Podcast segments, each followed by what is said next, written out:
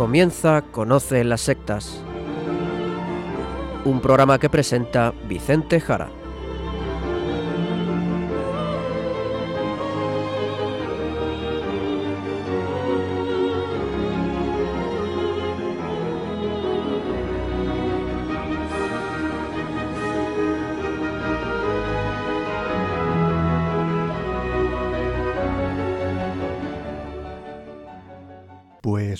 Buenas tardes, queridos amigos de Radio María. En estos momentos damos paso ya a Conoce las sectas, el programa de sectarismo de Radio María España, dirigido y realizado por la RIES, Red Iberoamericana de Estudio de las Sectas. Como suele ser habitual, quien les habla y como encargado por la propia RIES para su dirección, Vicente Jara. Y también con todos ustedes, Izaskun Tapia Maiza. Izaskun, ¿cómo estamos? Muy buenas tardes a todos. Pues estoy muy bien, gracias a Dios. Pues directo ya al sumario del programa de hoy.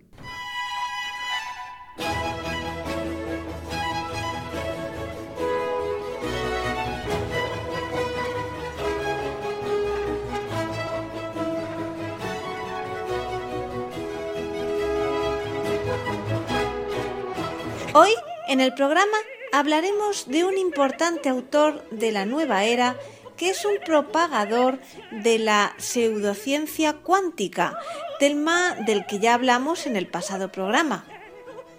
Y seguiremos con la sección de noticias a cargo del sacerdote Luis Santamaría, desde la diócesis de Zamora.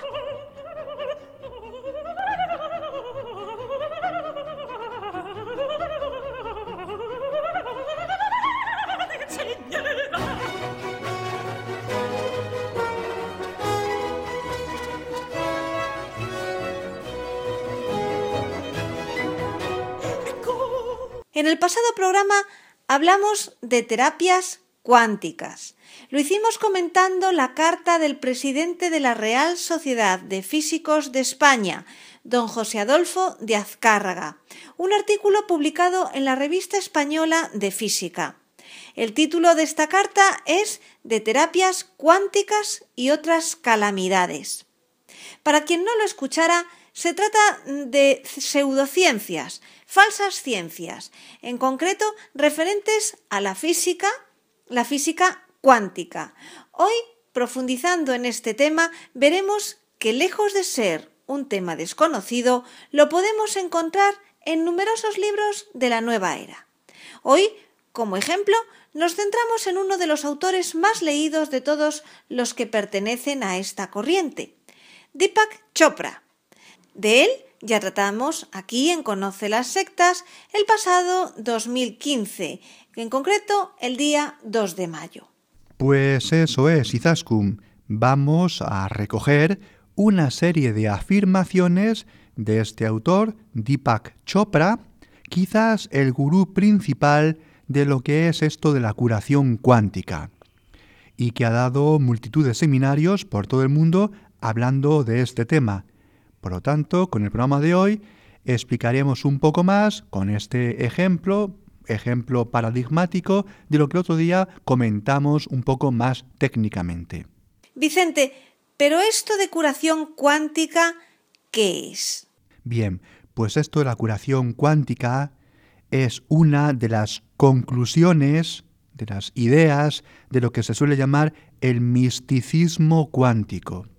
Misticismo cuántico es algo así como tomar terminología de la física cuántica y sacar conclusiones religiosas, casi siempre de las religiones orientales, y a veces decir que lo que la física moderna está diciendo, pues hombre, ya eran cosas que se habían dicho en los libros sagrados, por ejemplo, del hinduismo. Esto vendría a ser lo que es el misticismo cuántico. Bien, vamos a ver. ¿De dónde viene todo esto del misticismo cuántico y por lo tanto lo de la curación cuántica? Vamos a ver. El origen está en lo que en física, en física cuántica, se llama el problema de la medida. El problema de la medida o problema de la medición. Es una cuestión un poco técnica, ¿eh? Voy a dar algunas pinceladas para que podamos entenderlo todos. La física cuántica el otro día lo comentamos, trata del mundo subatómico, de lo que hay dentro del átomo, nivel muy pequeñito, muy, muy, muy pequeño. En este ámbito, el comportamiento no es el habitual del mundo macroscópico, el mundo de las plantas, los animales, los planetas incluso. La física cuántica trata de un mundo muy pequeño y allí el comportamiento físico no es el habitual. ¿De acuerdo? Bien. En el mundo cuántico hablamos de electrones, de átomos, de partículas elementales, de cuantos de luz. Ocurre que en este ámbito los objetos, como decimos, muestran sus propiedades cuando son medidos. Manifiestan sus propiedades cuando son medidos. Es decir, antes de ser medidos, lo que tenemos son multitud de opciones, pero que hasta que no se haga la medida, no se puede saber cuál es la opción que podemos tener. Es más, es más, antes de ser la medida hecha, hay varias opciones y ninguna es la que está en ese objeto. ¿De acuerdo? Solamente tenemos una medida cuando lo hacemos, pero antes de medir realmente tenemos una gran variedad, un gran abanico de medidas posibles. En definitiva, al medir por el observador, la realidad ofrece la información. Sé que esto es confuso, ¿de acuerdo, queridos oyentes? Sé que es muy complicado de entender y no vamos a profundizar mucho más en ello. Vamos ahora a lo que nos interesa. ¿Qué es lo que de aquí, de este problema de medición subatómico, se ha generado, ha surgido? Pues toda esta pseudociencia o misticismo cuántico que como se pueden imaginar es lo siguiente. El observador, lo que decíamos antes, aquel que hace la medida, el observador crea la realidad. Es decir, yo, la persona, creo la realidad. Mi conciencia es la que crea el mundo. Pero esto no es lo que dice la física. Pues claro que no, Izaskun, claro que no. Por eso, todo lo que estos autores de la nueva era lo que dicen son extralimitaciones que no son científicas y vamos a recoger algunas frases de estos seminarios impartidos por Deepak Chopra. Empezamos con la siguiente afirmación de Chopra. Hay un observador que es el que ve. Hay un proceso de observación que también es el que ve. Y aquello que se observa que también es el que ve. El observador, lo observado y el proceso de observar son una sola entidad. Pues esto, Izaskun, que nos has leído, no es precisamente lo que dice la física cuántica. Esto es un absurdo que dice Chopra, donde amontona tanto al observador, a lo observado y al proceso de observación. Esto la verdad es que es un revoltijo como el que tiene este autor en su cabeza. Es un absurdo. Pues sigamos quizás, si te parece, con otra perla de este seminario, de estos seminarios de Chopra. En el nuevo paradigma físico, la mente no está atrapada en el cerebro, ni siquiera en el cuerpo. Se extiende mucho más allá del alcance del cosmos. Es infinita, sin límites. Esto es otra falsedad. Esto no lo dice la física moderna. Esto es falso. Y esta concepción de que la mente del ser humano es algo que está más allá de su cerebro, es un pensamiento oriental. Es un pensamiento oriental que puede ser muy llamativo, pero que no es verdad. ¿Qué es eso de que la mente es infinita y de que no tiene límites? Esa es la mente, si podemos hablar así, la mente de Dios. Ya digo, si podemos hablar así. Solo Dios es infinito. Solo Dios es infinito y solo Dios se extiende absolutamente. Pero el ser humano no. El ser humano no. Lo diga Chopra, lo diga quien sea. Cuidado, cuidado con estos pensamientos de todos estos libros de la nueva era. Cuidado con todos estos pensamientos, estas ideas, que quieren vender un ser humano que quiere asemejarse a Dios. Deepak Chopra recoge, como vemos, algunos datos de la física, los entremezcla, les da una vuelta, hace una papilla y cuenta otra cosa. Y por ejemplo, hablando de los átomos, Y toda la estructura física dice cosas como la siguiente. Si pudiéramos ver el cuerpo tal cual es, lo veríamos, proporcionalmente, tan vacío como el espacio intergaláctico. Cada átomo del cuerpo es, en sí, un sistema solar completo. Repito, si pudiéramos verlo tal cual es, sin el artificio de la experiencia sensorial, solo veríamos un gran vacío, con algunos puntos aislados y descargas eléctricas aisladas. El Ayurveda tiene mucho que decir sobre el vacío. El vacío es el terreno esencial de nuestro ser. Y este vacío no es una porción vacía de nada, es una plenitud de inteligencia no material. Es lo que somos, inteligencia no material que se expresa como cuerpo material. El cuerpo material viene y se va, pero la inteligencia no material, la plenitud de inteligencia no material, permanece por siempre. Está más allá del tiempo y del espacio. ¿Qué tenemos aquí? La verdad es que esto es un juego de confusión, así que no caigamos en la trampa. A ver, por un lado, dice que el núcleo atómico y los electrones girando en torno al núcleo, pues parecen un sistema solar. Bien. Y de ahí salta para decir que esto es una identificación entre el cosmos, lo grande del universo, los planetas, las estrellas, las galaxias y lo atómico. Una identificación entre lo atómico y lo gigantesco del universo lo pequeño y lo grande. Y así, con este truco verbal, Chopra unifica una realidad con la otra. Bien, pues si algo saben los físicos es que esto es absurdo y absolutamente falso. Es más, quien sepa un poco de física sabrá que las leyes del ámbito de lo más pequeñito son leyes muy distintas de las leyes del ámbito de lo grande, de lo gigantesco. ¿De acuerdo? Por un lado, el ámbito de la física cuántica en lo pequeño, por otro, el lado de la física relativista en lo gigantesco. Por lo tanto, esto que dice Deepak Chopra, que puede ser llamativo, esa imagen de los planetas girando en torno al Sol y esos electrones girando en torno al núcleo atómico, bien, esas identificaciones son absurdas, son absurdas, son engañosas. Otra de las cosas que dice Deepak Chopra en estos seminarios es la siguiente, Izaskun. Una expresión común en la física es que cuando vibra un electrón se sacude el universo. Y esto es totalmente cierto. Bueno, pues de nuevo, queridos oyentes, otra afirmación bien falsa. Jamás, jamás los físicos han dicho esta barbaridad.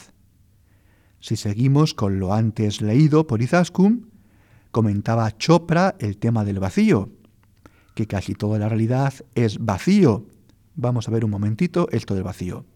El vacío, la nada, es un concepto que es muy, muy, muy importante en el mundo religioso oriental. El vacío, el vaciamiento, el no pensar. ¿De acuerdo? El zen. Y lo que está aquí haciendo Chopra es juntar esa tendencia oriental del vaciamiento, de la nada, donde todo se disuelve, con el mundo físico y cuántico. Pero es un vacío, el vacío físico, que es muy distinto del vacío místico hinduista. ¿De acuerdo? El vacío oriental nada tiene que ver, nada tiene que ver con el vacío de la física, ni de las zonas intergalácticas, ni de las zonas entre niveles de electrones. Repito lo que ha dicho antes Izaskun. Cada átomo del cuerpo es en sí un sistema solar completo. ¿Mm? Falso.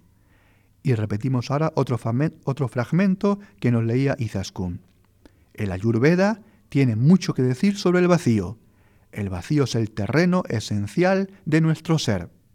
Bien, el Ayurveda es una medicina tradicional de la India totalmente superada totalmente superada por la medicina de Occidente, a pesar de que sea tan llamativa y tan usada en la nueva era, y haya tantos talleres por ahí de medicina ayurveda. ¿De acuerdo? Pues cuidado porque la medicina que vale, la medicina que sana, la medicina que cura, la medicina que funciona es la medicina de Occidente. Dejémonos de ir a medicinas como la Ayurveda y otras medicinas orientales que no tienen ningún fundamento científico, ¿de acuerdo? Totalmente superadas. Acaba el fragmento Chopra hablando del espacio y del tiempo, que como muchos oyentes se darán cuenta es una clara referencia a la teoría de la relatividad de Albert Einstein. Decía así Chopra, repetimos, el cuerpo material viene y se va, pero la inteligencia no material, la plenitud de inteligencia no material, permanece por siempre, está más allá del tiempo y del espacio. Y cerramos comillas del texto de Deepak Chopra. Es obvio que cualquier charlatán de la nueva era que quiere hablar de pseudociencia, pues tiene que nombrar a Albert Einstein, que siempre da mucho juego. Bien, pues todo el fragmento de Chopra es un sinsentido, es una mezcolanza, es un absurdo, es una verborrea de palabras sin base científica, pero sabemos que es muy atractivo para un gran público. Izaskun, sobre este tema del tiempo vamos a recoger, si te parece, otra frase de estos seminarios de pseudociencia cuántica. Sí, dice así en otro lugar Chopra. Hasta la experiencia del tiempo es algo que nosotros creamos. Por supuesto, todos creemos que el tiempo existe, usamos relojes para medirlo.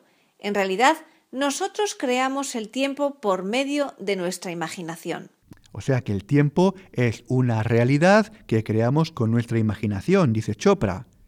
Todo el mundo, la realidad, las cosas, el tiempo, es al final una creación de la conciencia humana. Porque claro, como Einstein dijo que el tiempo era relativo, pues nada, pues a partir de ahí tiramos, tiramos, tiramos, tan relativo que cada uno se lo construye. Pues nada, cada cual se crea el tiempo a su gusto pues dentro de este absurdo de ideas y de frases tan llamativas y que tanta gente lee, lee y devora, recogemos otro fragmento del mismo tenor. Izaskun. El nuevo paradigma de la física dice que el mundo no es material y que está compuesto de campos energéticos que provienen de un campo inmanifiesto subyacente. El espacio y el tiempo son parte de este campo. En el viejo paradigma, mente y materia son entes separados e independientes. En el nuevo paradigma, la mente y la materia son esencialmente lo mismo. La experimentación del campo, subjetivamente, consiste en la mente y objetivamente en el mundo de objetos materiales. Bien, es como si la mente humana pudiera controlar el espacio, el tiempo, los campos físicos, porque al decir que la mente y la materia es lo mismo, pues nada, podemos controlar la materia con la mente. Y al final lo que nos venden estos libros pues es eso, controlar el mundo desde el pensamiento. Y si no lo tienen aún claro, pues escuchen otra afirmación de este autor. Podemos ver al universo como una expresión de la conciencia, un campo unificado que se fragmenta en las fuerzas de los procesos de la naturaleza que finalmente nos dan la apariencia de la materia física, incluyendo la de nuestro cuerpo físico. Como vemos, es un uso continuado de palabrería científica, que si campo unificado, que si fuerzas, que si procesos, naturaleza, materia física, etcétera, etcétera, pero con un uso inadecuado. Se trata de jerga física, pero realmente es pseudociencia de la nueva era. Pues vamos a escuchar un poco de música que en el programa de hoy va a ser en su totalidad de Alwin López Yerro, conocido como Al Yerro, que fue un famoso cantante norteamericano quien fallecía este 12 de febrero. Comenzamos con un tema que a todos nos va a hacer sonreír. Moonlighting, luz de luna.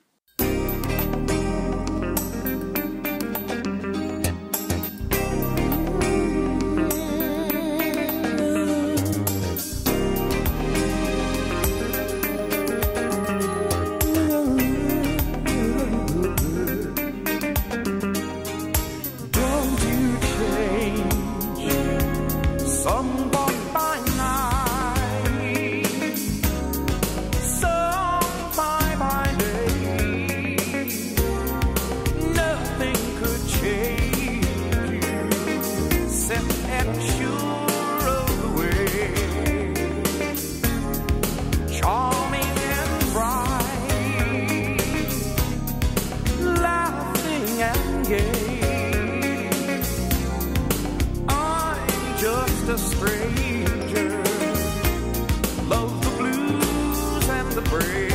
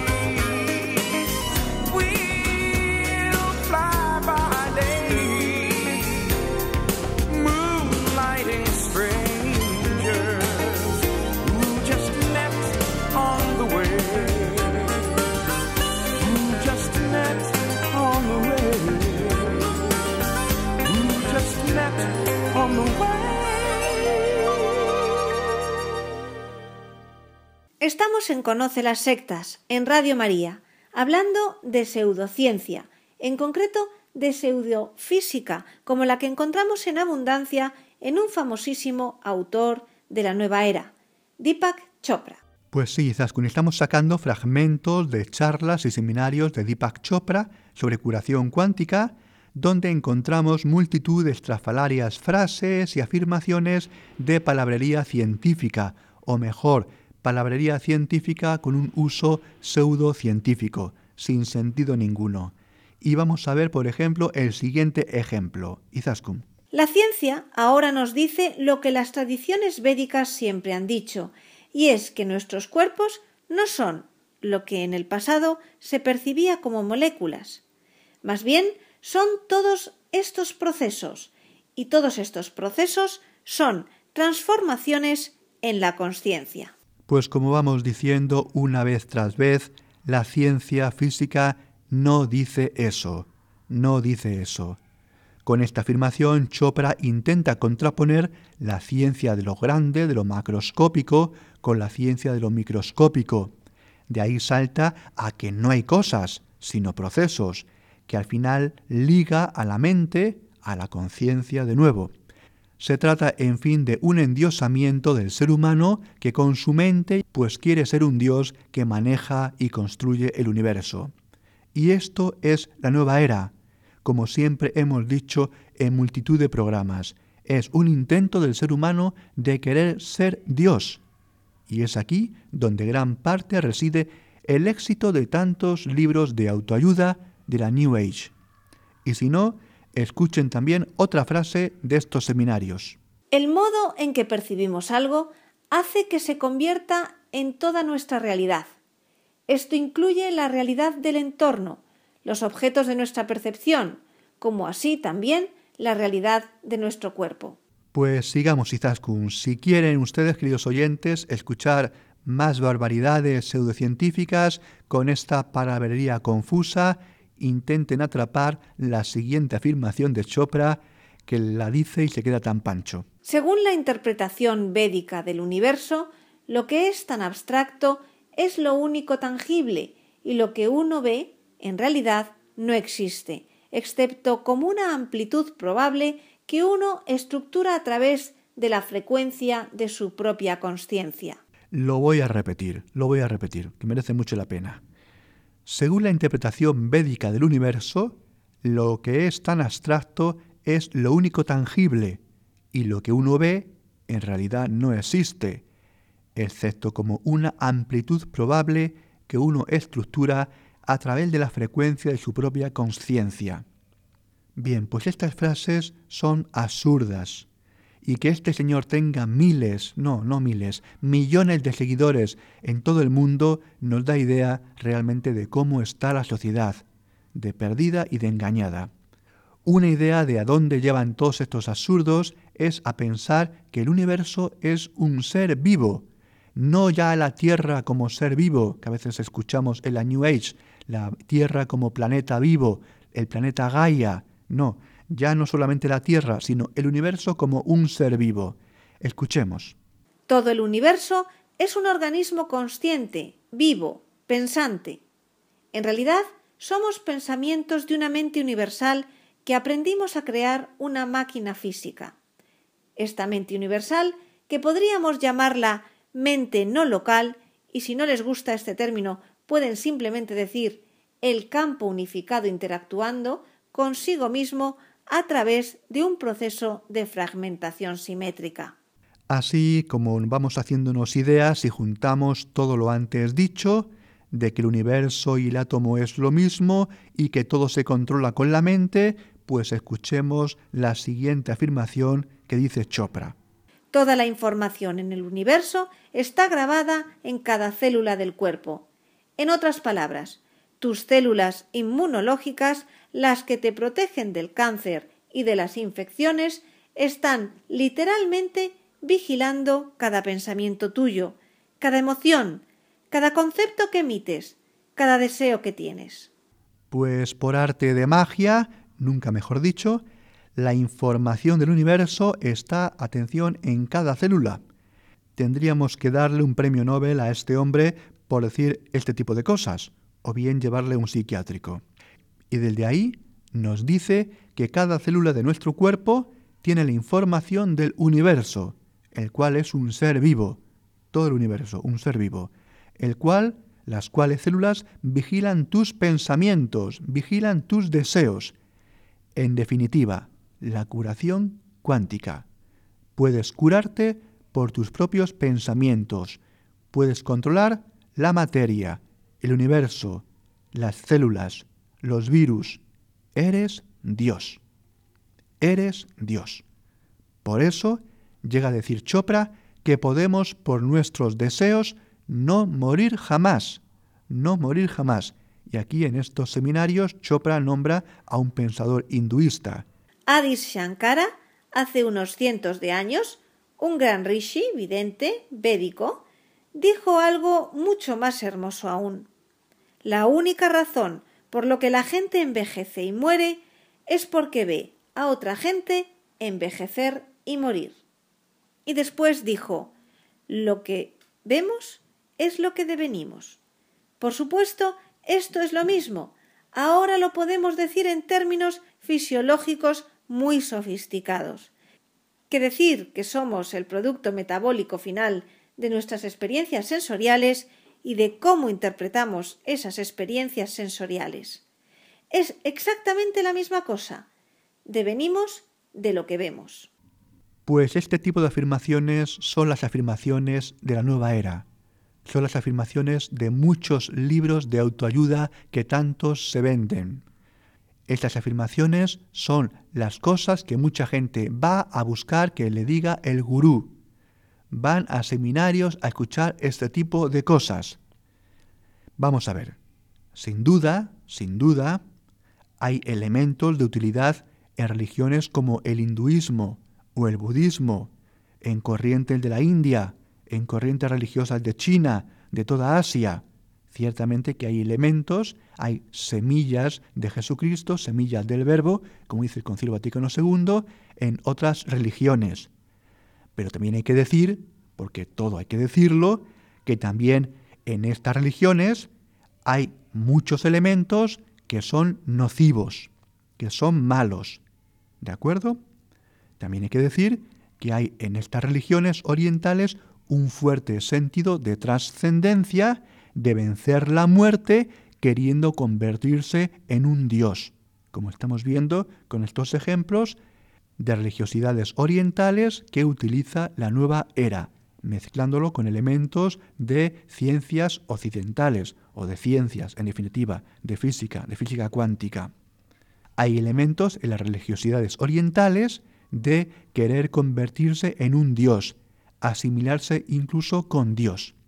Bien, el cristianismo ha vencido a todas estas tradiciones. Jesucristo es la palabra definitiva. Jesucristo al resucitar nos ha abierto el sí, solamente Jesucristo, Jesucristo al resucitar, ha abierto las puertas de la vida eterna para todo el mundo, para todo el mundo, de Occidente y de Oriente, también para los orientales, para los que son hinduistas, para los budistas, para los animistas, el hinduismo es una verdad muy parcial y a veces, como decimos, muy equivocada, que en ocasiones pretende convertir a sus adeptos en dioses, en diosecillos. Por eso es necesario evangelizar también a los hinduistas. Por eso decimos, Jesucristo es para todos. Jesucristo es para todos. Evangelizar es para todo el mundo. ¿De acuerdo? Bien. Y acabamos con Deepak Chopra, porque tiene el lamentable honor de haber recibido el premio Ig Nobel. El premio Ig Nobel. A ver, a Deepak Chopra, por todo este tipo de sandeces, algunas de las cuales hemos escuchado aquí hoy, se le concedió el premio Ig Nobel de Física. Esto del premio Ig Nobel, cuidado, no es el premio Nobel, es el premio Ig Nobel, que es una parodia de los premios Nobel. Ig Nobel realmente es un juego de palabras que recuerda a innoble, innoble, el decir mezquino, vil. ¿De acuerdo? Son premios que se da a personas del estilo de Chopra. Se da a personas que son charlatanes. Y en este caso a Chopra se le dio en el año 1998 por su interpretación única, particular, de la física cuántica que la hace aplicable a la vida, a la libertad y a la búsqueda de la felicidad económica. En definitiva, un cara dura, Deepak Chopra, que juega con la credulidad y la falta de formación de muchísimas personas, millones de personas en todo el mundo. Pues vamos a escuchar el tema Morning de Old Jerro.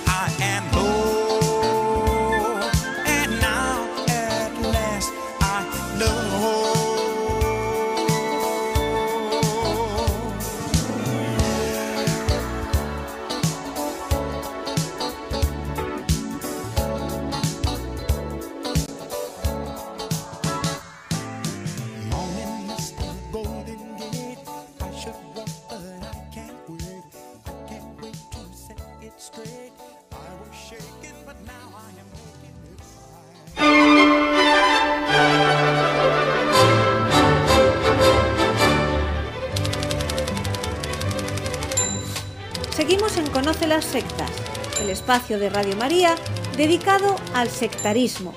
Y llega el momento de conocer las últimas noticias en torno a este fenómeno. Como siempre, tenemos para ello con nosotros al padre Luis Santamaría, sacerdote de la diócesis de Zamora y miembro de la Red Iberoamericana de Estudio de las Sectas, las RIES. Buenas noches, padre Luis. Hola Izaskun, buenas noches y un saludo para nuestros oyentes. Cuando quieras, el primer titular. Pues el primer titular tiene mucha relación con una secta de la que hemos hablado mucho últimamente. Parroquias católicas de Argentina facilitan la digitalización de sus archivos a los mormones. Así es, la Iglesia de Jesucristo de los Santos de los Últimos Días, los mormones, promueven la página web Family Search, búsqueda familiar, que es de acceso público, libre y gratuito, que cuenta con una enorme base de datos que contiene los nombres de 5.590 millones de personas fallecidas en 120 países y 1.220 millones de imágenes digitales de los archivos donde aparecen esas personas. La preocupación de los mormones por la genealogía se remonta a sus propios orígenes, y solo 64 años después de ser fundada por Joseph Smith en Estados Unidos, la secta creó la Sociedad Genealógica de Utah en Salt Lake City. ¿Por qué han hecho esto? Pues por sus doctrinas, en una enorme tarea de recopilación que tiene como utopía la construcción de un árbol genealógico total de la humanidad que se remonte hasta Adán y Eva. Con 15 millones y medio de adeptos en todo el mundo, los mormones creen que la vida eterna puede disfrutarse en familia, pero como solo tienen acceso a ella los bautizados, los vivos pueden ayudar a sus antepasados que no tuvieron la oportunidad de cumplir con este rito en vida, haciéndolo en su nombre, para lo que es fundamental conocer quiénes fueron sus antepasados y cómo se llaman. Así es como lo cuentan ellos, que suena muy bonito, pero en la realidad si uno estudia sus textos los que no muestran a todo el mundo, se da cuenta de que este bautismo por los muertos o bautismo vicario lo que pretende es facilitar a los difuntos su ascenso en el cielo hasta ser dioses, nada menos, dioses. Por otra parte, tanto la página web Family Search como los centros de historia familiar con los que cuenta la secta suponen un importante instrumento de proselitismo para atraer a muchas personas que quieren hacer su árbol genealógico. Resulta que en Argentina y ya voy a lo concreto que señalabas en el titular Izaskun, hay 105 de estos centros. Y han digitalizado ya dos censos civiles del siglo XIX y los libros parroquiales de las parroquias católicas de 16 provincias del país. Los mormones siempre entregan una copia gratuita de esa digitalización a las instituciones que les dejan usar sus archivos. Padre Luis, quizás algunos oyentes se estén preguntando qué hay de malo en que se permita esta práctica, ya que, por lo que has comentado, los mormones dejan una copia de su trabajo para las instituciones que les abren las puertas de forma gratuita. ¿Dónde está entonces el problema? Hay dos objeciones. La primera es que se está colaborando con una actividad proselitista de los mormones. Es su propaganda y es su forma de acercarse a mucha gente. Y la segunda, que es la más importante, la razón por la que hacen esta supuesta labor altruista y cultural es bautizar a los muertos para que lleguen a ser dioses, lo acabo de decir. Y esto no podemos asumirlo, no podamos colaborar con ello. Ya en el año 2009 la Congregación para la Doctrina de la Fe de la Santa Sede, en una carta escrita a las conferencias episcopales de todo el mundo, valoraba la posibilidad de permitir a la Sociedad Genealógica de Utah, mormones, de microfilmar y digitalizar las informaciones contenidas en los registros parroquiales y mandaba, de acuerdo también con algo que se había dicho tiempo atrás desde la Congregación para el Clero, que se dé aviso a cada uno de los ordinarios diocesanos de no consentir en su respectivo territorio la susodicha práctica por ser lesiva a la privacidad de las personas. Y además, si así fuera, se cooperaría con las prácticas erróneas de la Iglesia de Jesucristo de los Santos de los Últimos Días, denominación oficial de los mormones. Yo creo que, que la medida y las razones son claras en, este documento. La siguiente noticia nos lleva más al norte, aunque seguimos en América. Un obispo mexicano exhorta a no dar culto a la Santa Muerte. Ante el aumento de templos dedicados a la Santa Muerte en la frontera de México con los Estados Unidos, la Iglesia Católica insiste a la población en no integrarse en este culto anticristiano, ya que tiene sus orígenes en el satanismo. Así lo afirmó el obispo de Ciudad Juárez, en el estado de Chihuahua, Monseñor José Guadalupe Torres, quien consideró que los dirigentes de esta doctrina ocultista solo se aprovechan de la necesidad de la gente en todos los sentidos. Por dicha razón, afirma el obispo, nosotros como Iglesia exhortamos a todas estas personas que mejor se reúnan en una congregación donde se resalte el cristianismo. Monseñor Torres comentó que la clase de enseñanza que tienen estos grupos que adoran a la Santa Muerte no tiene principios bíblicos verdaderos. Hace dos años el padre Eduardo Allen, párroco de la Catedral de Ciudad Juárez precisamente, explicaba en un medio de comunicación que los temas de brujería o satanismo son cotidianos allí y que algunas situaciones que le llegan allí al despacho de la catedral necesitan oraciones de liberación, de exorcismo, porque están verdaderamente asediadas por espíritus malignos. Según explicaba, los devotos de la Santa Muerte buscan poder y seguridad en una ciudad llena de asesinatos y suicidios. Intuyen que la muerte tiene el poder, controla las vidas y los acontecimientos, y piensan que se puede pactar con ella, servirla, consagrarse a ella, tomarla por señora, todo tipo de pactos pensando que así los protegerá que no los castigará. Desde la Iglesia, por supuesto, se considera que es una mezcla de superstición y de pacto con lo demoníaco. Respecto a los que pactan con la muerte, el padre Allen era claro. No están protegidos y están abiertos a que les sucedan cosas que son obra del diablo, porque la Santa Muerte es un demonio. Se ha vuelto muy popular por ignorancia religiosa, sobre todo cuando uno no tiene al Dios verdadero presente, se abre a cualquier tipo de creencias, incluso estas demoníacas, que son peligrosísimas. Hacía tiempo que no hablábamos de la Santa Muerte. ¿Sigue estando de actualidad más allá de este pronunciamiento episcopal? Desde luego que sí, Zaskun. Hace unos días el medio mexicano La Silla Rota publicaba un reportaje sobre la controvertida Catedral de la Muerte en Pachuca, en el estado de Hidalgo. Allí se mezclan imágenes de los santos populares de los narcotraficantes, por supuesto personas que no han sido canonizadas por la Iglesia, grandes esculturas de la Santa Muerte, con otras de la Virgen de Guadalupe, Jesucristo, San Judas Tadeo, etc. Y alguien más que diré después, en un impresionante sincretismo. La catedral está regida por brujos y chamanes que hacen limpias rituales, ofrendas a la Santa Muerte, cultos de santería, de todo. Señalan que a diario pasan por el lugar unas 500 personas, pero los martes y domingos, con misas que dicen que oficia un sacerdote católico, llegan mil personas procedentes de todo el país. Por cierto, y a lo que decía antes, también está la imagen de uno al que llaman el patrón, el demonio, con cuernos, rostro de toro y alas, alas negras como todo su cuerpo. Ahora una noticia de actualidad en España y también en Perú. Resulta que una joven de 18 años desaparecida recientemente en Elche fue captada por una secta gnóstica. Patricia Aguilar salió de su casa de Elche en la provincia de Alicante a, a, primeros de enero. Acababa de cumplir 18 años. Su familia ha descubierto que viajó a Lima, Perú. Intentando buscar respuestas a esa ausencia inesperada, encontraron en su habitación dibujos, doctrina y rituales de un grupo religioso y filosófico llamado Gnosis, que defiende, entre otros postulados, la magia sexual. En su denuncia ante la policía, la familia de Patricia teme que haya podido ser captada por este grupo sectario que incluso podría estar preparando su boda en Perú. Todo esto por indicios que han encontrado entre las pertenencias de la chica. Patricia salió de casa hace un mes para ir al cumpleaños de un amigo en una casa de campo. Se llevó su ordenador y una mochila con ropa. Dejó la medicación que toma cada día para una enfermedad cardíaca que padece. Avisó a su madre de que volvería al día siguiente, pero no lo hizo. La mujer advirtió por la mañana que faltaban seis mil euros de la recaudación del negocio familiar, ya no estaban en casa. El teléfono de la chica se apagó poco después. Pasada la medianoche entró un, un, escueto mensaje en el móvil de su padre. Estaré bien, os hablo en horas. Los padres supieron luego que su, hijo, su hija no había estado en ninguna fiesta. Una amiga les contó que Patricia había gastado bastante dinero en una tienda de productos, de productos esotéricos de Alicante días antes. Y hay un montón de datos más, como que le encargaba a una prima suya que le comprara libros de los gnósticos, que tenía pues planes eh, eh, para los vuelos para Perú en casa, un montón de cosas. Patricia entonces se ha ido supuestamente inducida por una secta gnóstica. La Gnosis es un movimiento nacido en Colombia en los años 50. Su fundador, Víctor Manuel Gómez, conocido como Samael Aunweor, fue curandero y escritor de libros esotéricos hasta su muerte en 1977.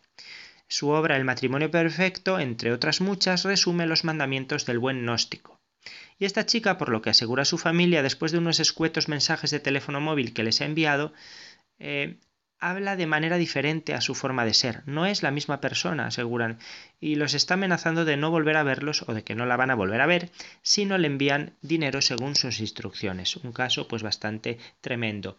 Están diciendo algunas asociaciones de desaparecidos, de familiares de desaparecidos, se entiende, que eh, muchas de las desapariciones de jóvenes entre 18 y 26 años se deberían precisamente a estas desapariciones inducidas, personas que no son secuestradas, que aparentemente se han ido eh, porque han querido, pero lo han hecho manipuladas por grupos sectarios. Y ya que hablamos de esto, ¿cuál es la realidad de los grupos gnósticos en España, Padre Luis? En nuestro país, la gnosis figura en el registro de asociaciones del Ministerio del Interior eh, pero no la busquen con este nombre. Entre otras muchas denominaciones, por ejemplo, Instituto Gnóstico de Antropología Samael y Litelantes. En la página web de este instituto eh, dice que practica la religión sabiduría de los primeros tiempos de la humanidad, el sistema metafísico y oculto de las religiones solo visible a los iniciados. Pero lo cierto es que los gnósticos organizan charlas y talleres todas las semanas en unos 150 centros de España, según el último cálculo que he podido hacer yo mismo. 150 centros. Claro, no se trata de una secta, sino de al menos siete sectas diferentes que se dicen herederas de la figura y las doctrinas del colombiano Samael Aunweor. Es un nombre falso, por supuesto. Víctor Manuel Gómez Rodríguez se llamaba. Todos nuestros oyentes que vivan en ciudades españolas habrán visto alguna vez carteles que invitan a conferencias sobre cultura griega o egipcia, viajes astrales, autoconocimiento, meditación, interpretación de los sueños. Bueno, pues es el método de proselitismo que utilizan y a veces en centros culturales públicos ya que están legalizadas como asociaciones. En España, una campaña en Twitter exige al Ministerio de Sanidad acabar con las pseudoterapias. Bajo el hashtag o etiqueta Stop Pseudociencias, se amontonaron el pasado lunes 13 de febrero los mensajes que piden al Ministerio de Sanidad de España tomar cartas en lo que consideran un problema de salud pública, la proliferación de pseudoterapias y pseudociencias supuestamente beneficiosas para la salud, pero cuyo efecto en el mejor de los casos es inexistente y en el peor, como decía antes, se ha demostrado peligroso o contraproducente.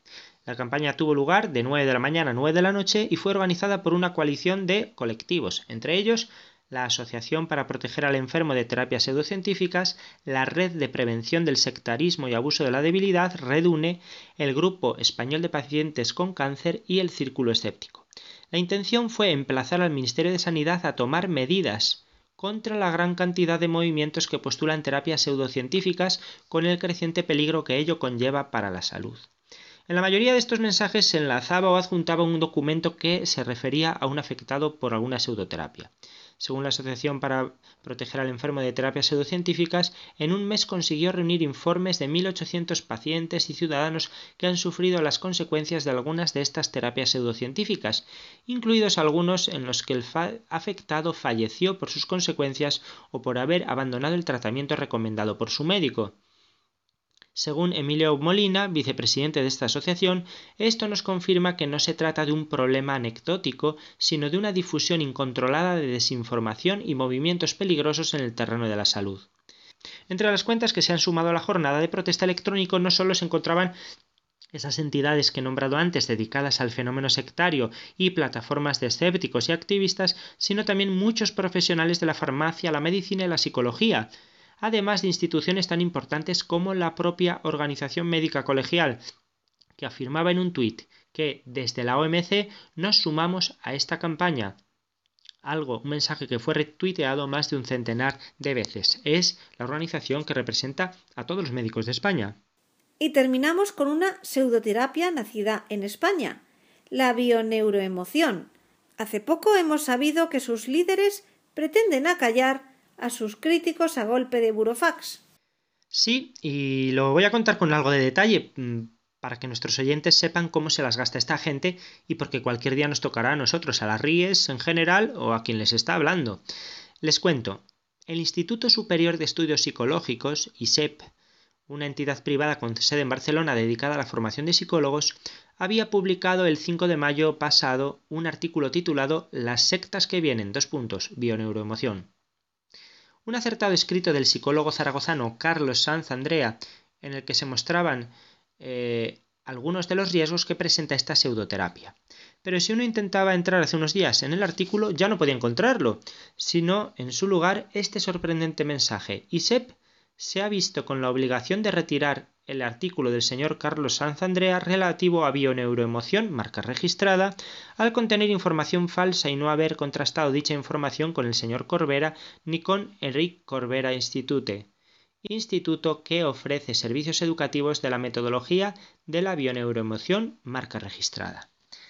Da la casualidad de que Carlos Sanz ha cursado en este centro, en su sede de Zaragoza, el máster de Psicología Clínica y Salud. Y ahora se ha encontrado no solo con la retirada de su artículo, sino con una desautorización de su trabajo divulgativo a, través, a favor de las personas más vulnerables, afirmando que en sus palabras había información falsa. Yo a esto lo llamo difamación. ¿Qué ha sucedido para que el ISEP retire este artículo? Pues es fácil de imaginar. Con fecha del pasado 6 de febrero, esta empresa de formación de psicólogos recibió un burofax de unos abogados en nombre y representación de Rick Corbera Institute, Sociedad Limitada, y del señor Enrique Corbera Sastre, protestando por la publicación del escrito de Carlos Sanz, al que califican de desinformación, información errónea, falsa, tendenciosa, equívoca, información falsa, vejatoria y tendenciosa, que vulneraría el derecho al honor y a la dignidad del gurú, así como a la reputación de la marca Bioneuroemoción, marca registrada. La reputación, digo yo, se la están ganando a base de víctimas mortales. Hace algo más de un año yo les contaba que en este mismo programa la noticia de la muerte eh, de una paciente valenciana que dejó sus tratamientos oncológicos ya que tenía previsto sanarse con la propuesta del líder sectario Enrique Corbera. Sin embargo, el artículo ha sido difundido en otras páginas web y blogs, ya que contiene información de gran interés sobre los riesgos de esta pseudoterapia. Les repito el nombre y sin decir marca registrada como dicen ellos, porque es una marca, esto es comercial, esto es negocio, esto es estafa. Bioneuroemoción. Y junto a esto, bioneuroemoción, eh, biodescodificación, descodificación dental, etc. Mucho cuidado con estas cosas. Sin ir más lejos, en el último boletín Inforríes que hemos enviado ayer a nuestros suscriptores, hemos reproducido el artículo de Carlos Sanz, este psicólogo valiente de Zaragoza, para que se siga conociendo. Y esto ha sido todo por hoy en cuanto a la actualidad del fenómeno sectario y de la nueva religiosidad. Muchas gracias, Padre Luis, y hasta el próximo programa. Gracias a vosotros y hasta la próxima, si Dios quiere. Escuchamos a Al Jerro en el tema We Are in This Love Together. Estamos juntos en este amor.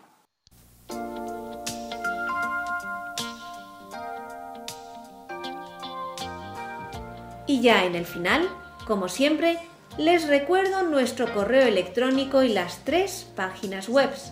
El correo electrónico es conoce las sectas La web de la RIES, la Red Iberoamericana de Estudio de las Sectas, es www.ries-medio-sectas.tk, donde podrán suscribirse al boletín semanal de manera gratuita. La dirección del blog de las Ries es www.info-ries.blogspot.com. También pueden leernos dentro del portal de noticias religiosas de Infocatólica, cuya web es www.infocatólica.com.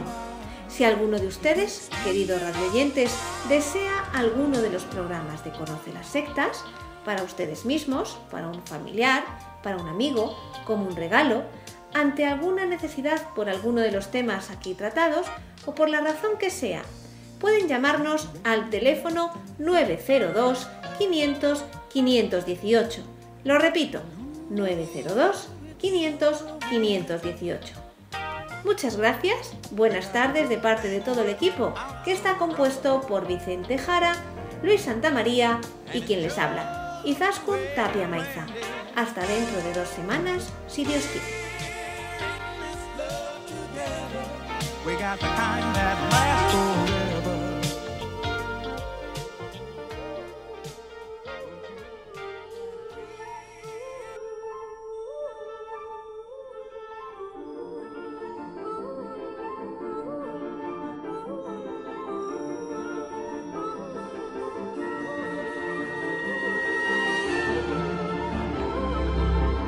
Han escuchado Conoce las sectas, un programa presentado por Vicente Jara.